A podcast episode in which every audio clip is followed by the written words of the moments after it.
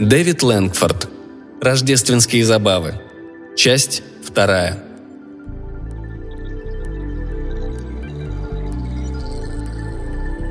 Честер Дикс осмотрел себя в зеркале над туалетным столиком.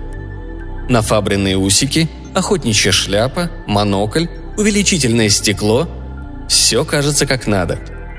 «Нужно уметь пользоваться маленькими серыми клеточками», – сказал он наугад.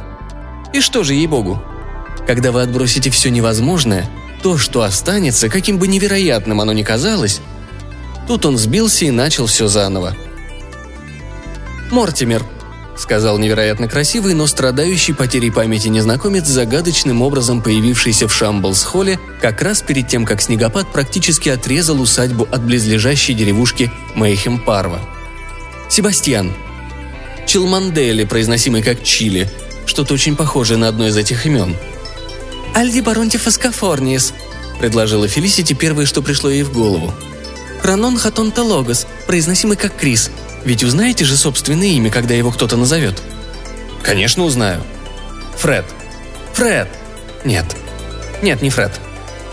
Достопочтенный Найджел Скаттергуд, сын Блэкхэта и наследник нечестно нажитого состояния, угрюмо вперил взор в огонь, пылавший в огромном камине. Четыре Рождества с момента запуска, черт возьми. Как бы я хотел, чтобы хоть раз детектива сыграл кто-нибудь другой. «Но все-таки он у нас ведает информационной системой, дорогой», — сказала Фелисити. «Виктор, витамин, виталин, виртуальная реальность», — бормотал незнакомец. «Нет, почти наверняка не это». «А может, нам все-таки чуточку постараться и не выходить из образа?» — предложила Фелисити и одернула подол короткой юбки. «Найджел, я рассержусь не на шутку, если ты так и будешь дальше терпеть упрямство лорда Блэкхэта. Я хочу выйти замуж за мужчину, способного на решительные действия. Я... Нас, кажется, кто-то подслушивает за дверью. «Этот тип, страдающий амнезией», – задумчиво рассуждал профессор, обращаясь к герцогине. «Странным образом напоминает мне младшего брата хозяина этого дома.